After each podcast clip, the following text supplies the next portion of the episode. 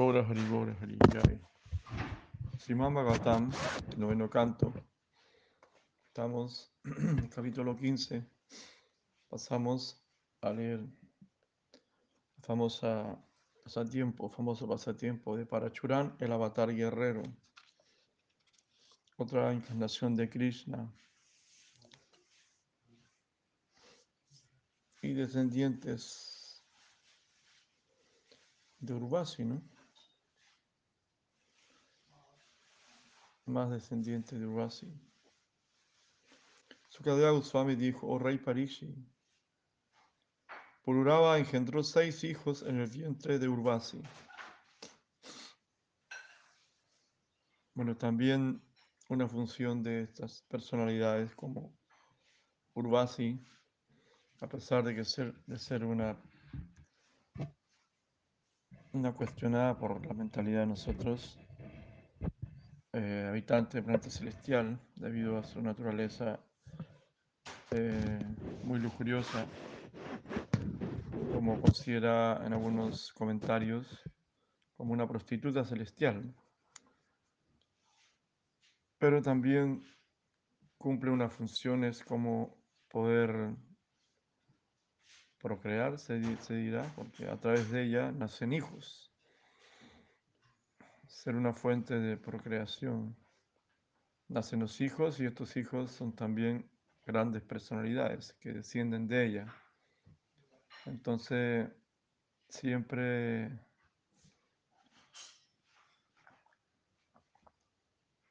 existe como esa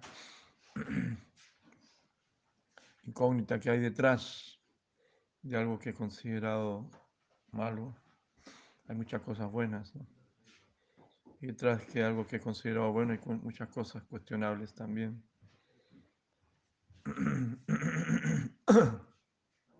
Entonces Durvasi con Pururava, ese rey era un rey muy lujurioso, nacieron seis hijos. Sus nombres fueron Ayu, Srutayu, Satyayu, Raya, Vijaya y Yaya.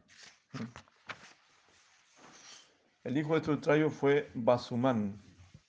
El hijo de Sratayu fue Srutanyaya. El hijo de Raya eh, de Yaya fue Amita. El hijo de Vijaya Vima. El hijo de Vima fue Kanchana. El hijo de Kanchana fue Atroka. El hijo de Atroka fue Yahu. Que se bebió de un sorbo toda el agua del Ganges. Imagínense. Qué personalidad que tuvo. El hijo que tuvo ella, ¿no? Un hijo que se llamaba Yanu, perdón, Yanu. Yanu fue un hijo de, de, ellos que se bebió de un sorbo todo el agua del Gange. Tenía sed el hombre. El hijo de Yanu fue Puru, famoso también. El hijo de, de Puru fue Balaka. El hijo de Balaka fue Ayaka. El hijo de Ayaka fue Kusha.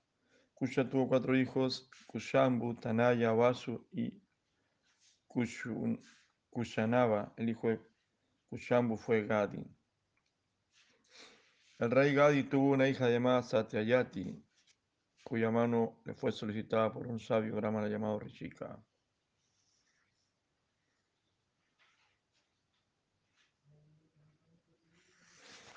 Bueno.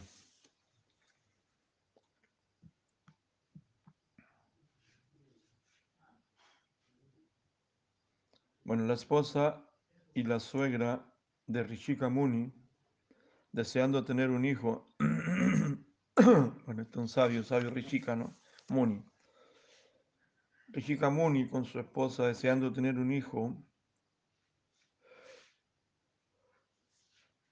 A ver, a ver, la esposa y la suegra. Ah, ya, ya. La esposa de Rishika y la suegra de Rishika. Las dos mujeres deseando tener un hijo cada una, cada una tenía un hijo, la suegra quería tener otro hijo y la esposa del sabio Rishika, pidieron al Muni que preparase una oblación. Rishika Muni preparó entonces una oblación para su esposa con un mantra brahmana. O sea, para que tú puedas tener un hijo, bueno, tomándose ese elixir y para tener un hijo brahmana y la otra para su suegra con un mantra kshatriya, para que la suegra tuviera un hijo kshatriya. Después de esto salió a bañarse al río. Entre tanto, la madre de Satyavati pidió a su hija la oblación que el sabio Rishika había preparado para ella, pensando que por tratarse de su esposa debía ser mejor que la suya. Satyavati entonces dio a su madre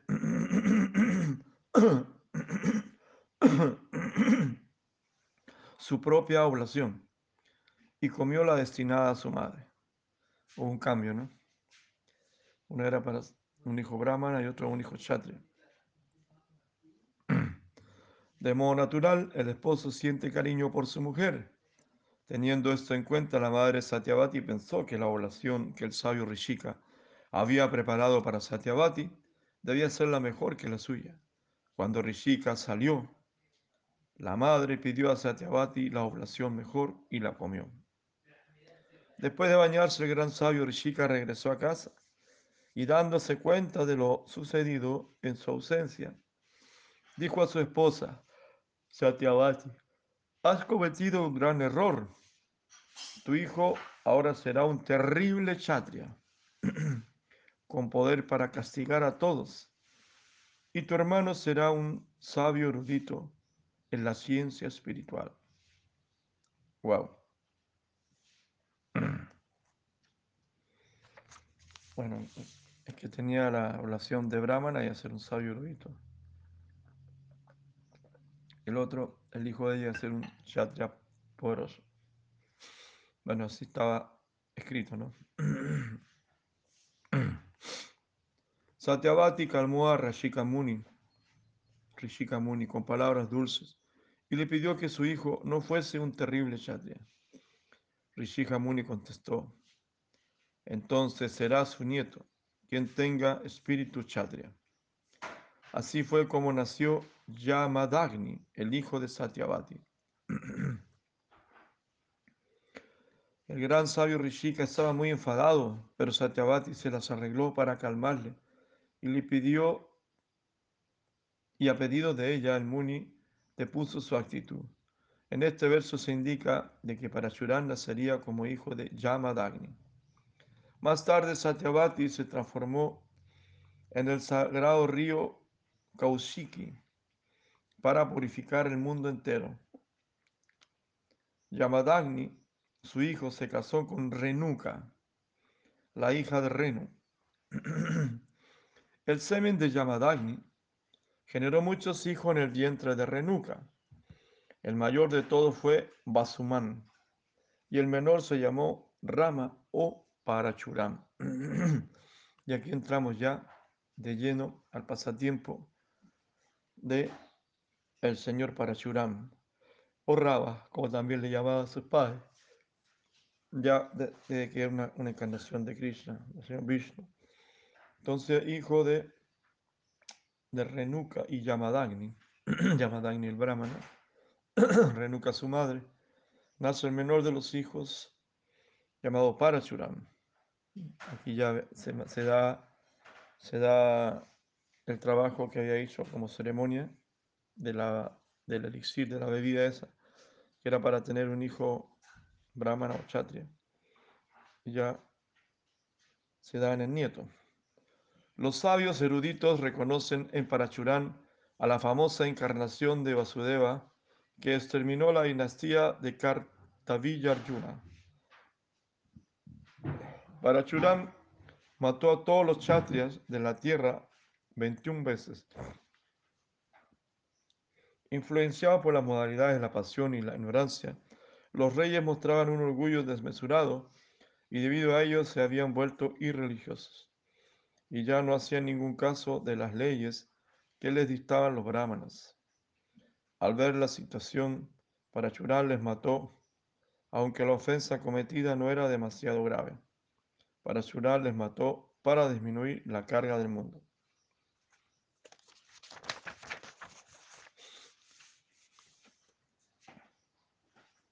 El rey Pariche preguntó a su cadea Swami, sin poder controlar los sentidos, los chatras cometieron una ofensa ante el señor Parachuram, la encarnación de la Suprema Persona de Dios. ¿Cuál fue esa ofensa que llevó al señor a exterminar la dinastía Kshatriyas una y otra vez?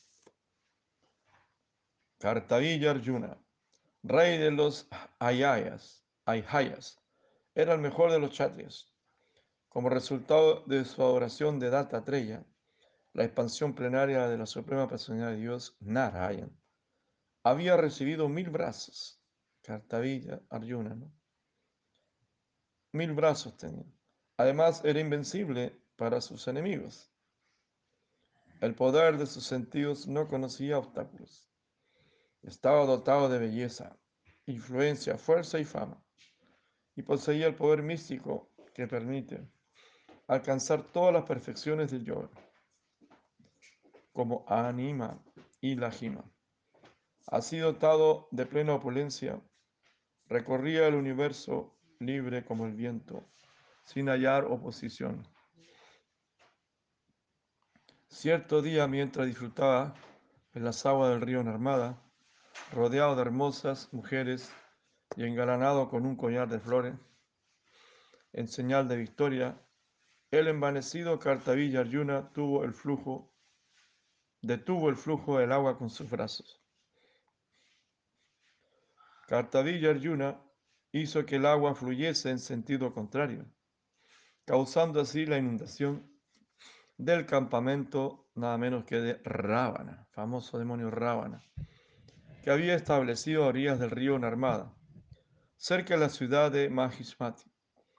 Esto era más de lo que podía tolerar el de las diez cabezas, que se consideraba un gran héroe y no podía consentir el poder de Kartavilla Arjuna. Ravana ofendió a Kartavilla Arjuna tratando de insultarle en presencia de las mujeres, pero Kartavilla Arjuna lo apresó con la facilidad con que se atrapa a un mono y lo puso bajo custodia en la ciudad de Mahismati para después soltarlo desdeñosamente. Cierto día Kartavilla Arjuna salió a cazar. Mientras se paseaba ociosamente por un bosque solitario, llegó a la morada de Yamadagni poderoso Kartavilla Arjuna que ya había derrotado a Ravana. Imagínate, llega ahí a la morada de el padre Parachuram, Yamadagni. El sabio Yamadagni, que realizaba grandes austeridades en el bosque, recibió muy bien al rey, que venía con sus soldados, ministros y portadores. Como poseía una vaca, Kamadenu, que le abastecía de todo, dispuso de todo lo necesario para orar a su visitante. Kartavilla Arjuna pensó que Yamadagni era más poderoso y rico que él, pues poseía aquella joya en forma de Kamadenu. Por esa razón, ni él ni sus hombres, los Aihayas, apreciaron demasiado la recepción que Yamadagni les había ofrecido. Por el contrario, lo que querían era adueñarse de la Kamadenu, que era útil para la celebración del sacrificio Agnihot. Ahí vemos la, envidia, ¿no? Cómo aparece la envidia, ese elemento que está de una u otra manera en todos nosotros y no nos damos cuenta. En pequeños detalles o en grandes detalles, de una u otra forma aparecen estas cosas, a veces nos damos cuenta, a veces no nos damos cuenta, pero es necesario poder percibir esto para poder trabajar en eso. Como dice Krishna Bhagavad Gita, hay tres puertas que nos llevan al infierno. La ira, la codicia y la envidia, ¿no? La lujuria, la lujuria, la ira y la codicia, ¿no? La codicia es parte de la envidia, la envidia es parte de la codicia. La lujuria, la ira y la codicia, o la envidia, son cosas que están ahí, ¿no? A veces aparece la lujuria, también hay que trabajar sobre ella. Aparece la ira, producto de la lujuria, también hay que trabajar en ella. Y la envidia también hay que trabajar en ella porque uno se puede poner envidioso hasta de un estúpido tatuaje. de un tatuaje, de una ropa, de cualquier cosa. De cualquier cosa. Tanta cosa que hay. Porque esas son cosas que tenemos que trabajar. Y si aparece, bueno, aparece para trabajarla. Es importante, ¿no? Porque estamos en el proceso de trabajar o ya, ya piensas que ya te limpiaste completamente. No, eso, esto es como el carbón, como decía Harían Maharaj. Lavar carbón, lavar carbón y botas el agua, el agua sale negra. Y sigues lavando el carbón y botas el agua y el agua sigue saliendo negra. Hasta que aparece el diamante al fondo. Pero bueno, todo tiene su enseñanza. Aquí, a pesar de que era muy poderoso, demasiado poderoso diría yo, Cartavilla Yuna, pero le salió la, la envidia con una vaca, ¿no? que daba la leche para hacer el para la ceremonia. Imagínense, había derrotado a, a Rábana y aún sentía envidia, ¿no? Insaciables. El lado negativo es como insaciable. Envanecido de su poder material, Cartavilla Arjuna incitó a sus hombres a robar la Kamadenu de Yamadagni. Llorando sin cesar, la Kamadenu y su ternero fueron llevados por la fuerza a Mahismati, la capital de Cartavilla mm.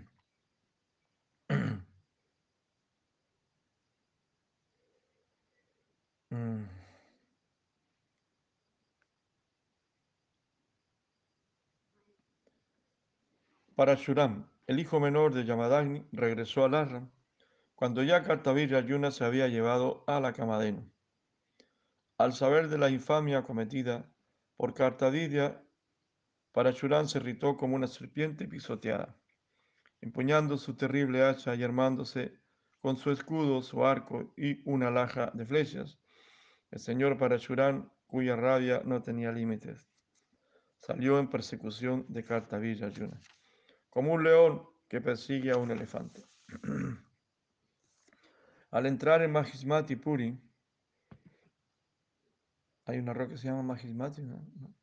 algo así. Basmati, Basmati. Eh, su capital, el rey Kartavilla Yuna, vio al señor Parachurán, el mejor de la dinastía Brigu, que venía tras él, armado con un hacha, un escudo, un arco y flechas. Serón Parachurán estaba vestido con una piel de ciervo negro, y sus enredados cabellos parecían los rayos del sol. Kartavilla Arjuna sintió miedo de Parachurán, nada más verle, de modo que envió muchos elefantes, cuadrigas, caballos y soldados de infantería equipados con masas, espadas, flechas y muchas otras armas para luchar contra él. Kartavilla Arjuna envió 17 awinis completos para detener a Parachurán, pero el señor Parachurán los mató a todos sin ninguna ayuda. ¡Wow! El señor Parachurán, que era experto en destruir la fuerza militar del enemigo, manejó su hacha, Parashu, a la velocidad de la mente y del viento, destrozando con ella a sus enemigos. Allí donde iba, los enemigos caían con la cabeza, las piernas y los brazos cercenados, sus abrigas muertos y todas sus monturas, elefantes y caballos exterminados. Con el hacha y las flechas, el señor Parachurán cortó en pedazos los escudos, las banderas, los arcos y los cuerpos de los soldados de Cartavilla Arjuna, que caían en el campo de batalla embarrando el suelo con su sangre, testigos de aquellos reveses. Cartavilla Arjuna se puso furioso y se lanzó al campo de batalla. Usando sus mil brazos, Cartavilla apuntó al señor Parachurán con 500 arcos a la vez, dispuesto a matarle. Pero el señor Parachurán, el mejor de los luchadores, disparó con su único arco tantas flechas como fueron precisas para el instante. Cortar en pedazos todas las flechas y arcos de Cartavilla Arjuna. Viendo sus flechas destrozadas, Cartavilla arrancó muchos árboles y montañas con sus manos y de nuevo se lanzó impetuosamente contra el Señor para matarle. Pero Parachurán, manejando su hacha con mucha fuerza, cortó a Cartavilla todos sus brazos, que cayeron cercenados como capucha de serpiente. Seguidamente Parashurán cortó como si del pico de una montaña se tratara la cabeza de Cartavilla Arjuna, que ya, habían, que ya había perdido los brazos. Al ver la muerte de su padre, los diez mil hijos de Cartavilla huyeron despavoridos. Después de acabar con el enemigo, Parashurán liberó a, a la Camadenu, que había sufrido mucho y regresó con ella, y con su ternero a Suarra, donde la entregó a su padre Yamadagni. Parachurán contó a su padre y a sus hermanos cómo había matado a Cartavilla. Después de escuchar su relato, Yamadagni instruyó a su hijo con las siguientes palabras. oh gran héroe, mi querido hijo Parachurán, has matado al rey, a quien se considera la personificación de los semidioses sin que fuera necesario. Así has incurrido en pecado. Mi querido hijo, nosotros somos brahmanas y poseemos la virtud del perdón que nos ha hecho merecer la adoración de la gente. Esa es la cualidad, la que ha determinado que el Señor Brahma, el Maestro Espiritual Supremo del universo, ocupe su puesto. El deber del Brahmana es cultivar la virtud del perdón que lo ilumina todo como el sol. La Suprema Personalidad de Dios Hari se complace con aquellos que saben perdonar.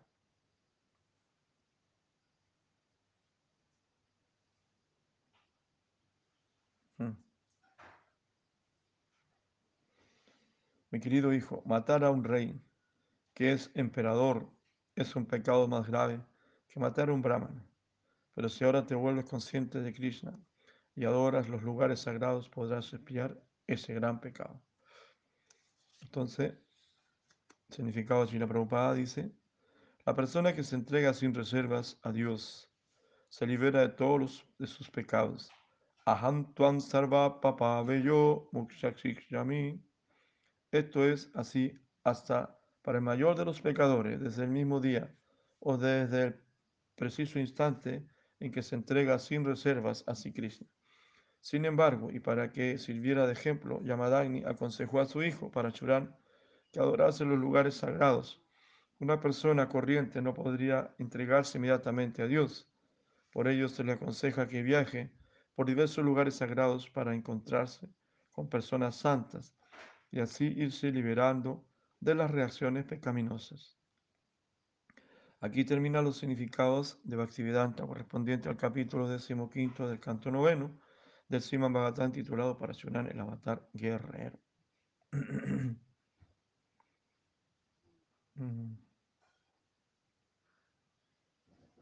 ¿Qué les parece? La naturaleza ya fue predicho antes de que sería un terrible guerrero, el descendiente de, esa bebida, de, esa, de, esa, preparación que hizo eh, este sabio y que vino a ser el nieto. La naturaleza chatya, bueno, una encarnación de Krishna muy especial que vino a limpiar la tierra de, estos reyes corruptos que habían en la tierra. Siempre la tierra se limpia, necesita limpiarse. Todo cada cierto tiempo se va limpiando, se va, como le llamamos ahora, en la actualidad, reseteando pegó un reseteo para Churana y 21, 21 reseteos hizo con su espada, con su espada, con su hacha, con sus arcos, flechas. Así es la vida. Así todo se va renovando. La naturaleza tiene esa, la naturaleza tiene esa naturaleza que se va renovando. regenerando, regenerando. Mientras las personas se van degenerando degradando, corrompiendo la naturaleza, nos va eh, regenerando, nos va corrigiendo, se va limpiando, se va sacudiendo y como decimos ahora, reseteando, ya sea con un hacha, con flechas o con sus movimientos que hace la naturaleza. Porque así es la vida, si la vida es dinámica, la vida es eterna, la vida siempre está, siempre alguien muere, algo muere, alguien muere y alguien nace, siempre están muriendo y siempre están naciendo. Como dice la canción, unos que nacen, otros morirán. Unos que nacen, otros morirán. Pero la vida es eterna. Y lo más importante es aquí es escuchar la gloria de Krishna, la gloria del pasatiempo, claro. Alguien que tiene su naturaleza chatra, osura, no, no le, no le atrae mucho el perdón, como esto Yamadagni, porque dirá, pero estuvo correcto lo que hizo para Churán. El otro era un, un, rey, pero era un demonio, ¿no?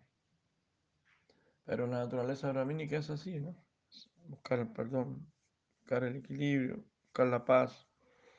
Son naturalezas, son, son cosas dispuestas por la providencia, dispuestas por Dios. Eso está dispuesto así, para que haya equilibrio. ¿no? Uno necesita el otro, el kshatriya necesita el brahmana, y el brahmana también necesita el kshatriya. Y todos necesitan de los sudras también para poder hacer su servicio, su trabajo. Nos necesitamos los unos a los otros. Y también necesitamos los vaishyas para que hagan, ¿no? Como vivimos en comunidades, entonces de esa manera vamos necesitándonos, ¿no? Y así también nosotros necesitamos a Dios necesitamos a Krishna. ¿no? Y Krishna no nos necesita. Pero sí nosotros necesitamos a Krishna. Necesitamos la práctica, necesitamos el Siman Bhagavatam, necesitamos escuchar acerca de él. Si no, estaremos escuchando pura ilusión nomás. ¿Por qué necesitamos a Dios nosotros? Porque es la verdadera realidad, es la realidad. ¿no? Hay otras realidades que nosotros vivimos acá, pero son temporales. Por eso estas realidades donde se manifiestan estas encarnaciones diferentes, avatares, desde el plano espiritual, están llenas de riqueza, están llenas de, de amor, ¿no? están llenas de códigos eh, regeneradores que nos van a regenerar todo eso que hemos destruido que está destruido en nosotros, para elevar nuestra conciencia. Ahí un poquito leímos, estamos leyendo, después viene la segunda parte, para Churán, el avatar guerrero. Como la segunda parte, como bueno, a pesar de Yamadagni perdonar, después viene, vienen los hijos de Kartavia Yuna y le cortan la cabeza. Es, la, ese es el, el pago de el pago de los chatrias, ¿no? Él los perdona, pero le cortan la cabeza. Cosas así. Bueno, así es la vida. Y cada uno va a actuar de acuerdo a su naturaleza, ¿no? Los demonios actúan con su naturaleza demoníaca. Y nosotros tenemos un poquito de cada uno, ¿no? Y como le dice Krishna a Arjuna, y Arjuna se pone cuando Arjuna se da cuenta que también tiene naturaleza demoníaca. También tiene su naturaleza reptiliana, como se dice ahora mitimota, o mitad y mitad, o poco así, o tal vez en diferentes proporciones, pero Arjuna se da cuenta que también tiene naturaleza demoníaca. Pero Krishna le dice, no temas Arjuna, tú eres bueno. No temas Arjuna, tú eres bueno. Entonces, si tú eres bueno, ¿qué significa que eres bueno? Que tú quieres ser bueno, quieres portarte bien, quieres ir hacia la luz y salir de la oscuridad. A pesar de que tenemos una naturaleza, ¿qué significa demoníaca? Una naturaleza lujuriosa, airada, floja, sucia, todas las cualidades demoníacas. Cuando se manifiestan las cualidades mentirosas, tantas cualidades demoníacas, bueno, no se pueden considerar cualidades, pero, pero naturaleza demoníaca, envidioso, etcétera, etcétera. Pero si en el fondo queremos nosotros ir a ese Krishna, queremos ser buenos, entonces, bueno, no temas Arjuna, tú eres bueno, porque tú lo quieres, ya eres bueno. Entonces, quieres luchar por el lado de la luz, entonces ya eres bueno. No temas, entonces no tengas temor, no sientas temor.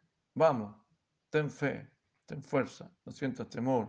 Ah, es que yo soy lujurioso, no es que yo soy flojo, no es que yo soy mujer, no es que yo soy muy viejo, no es que yo soy occidental, no es que no sé qué, no es que yo me he caído, no, cualquier cosa, siempre hay excusa, pero no, no, no, vamos para adelante, vamos, que se puede.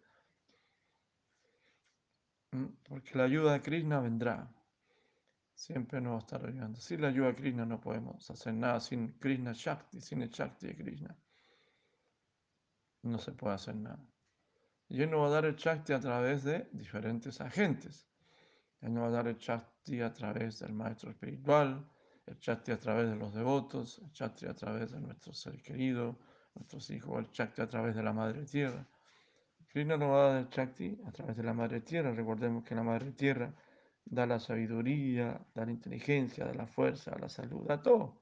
La Madre Tierra da todo y Krishna a través de ella, a través de un Deva, nos da eso. Bueno, queridos amigos, hermanos y hermanas que estáis en algún lugar del planeta, escuchando, o algún lugar del universo, un gusto, un placer conectarnos a través del Sriman Bhagavatam. Un abrazo grande, mucha fuerza, mucho amor, mucho cariño, mucho Shakti, ¿no? mucho entusiasmo, mucho Krishna, mucho Sriman Bhagavatam. Haribo, Gaura Primanandi, Haribo.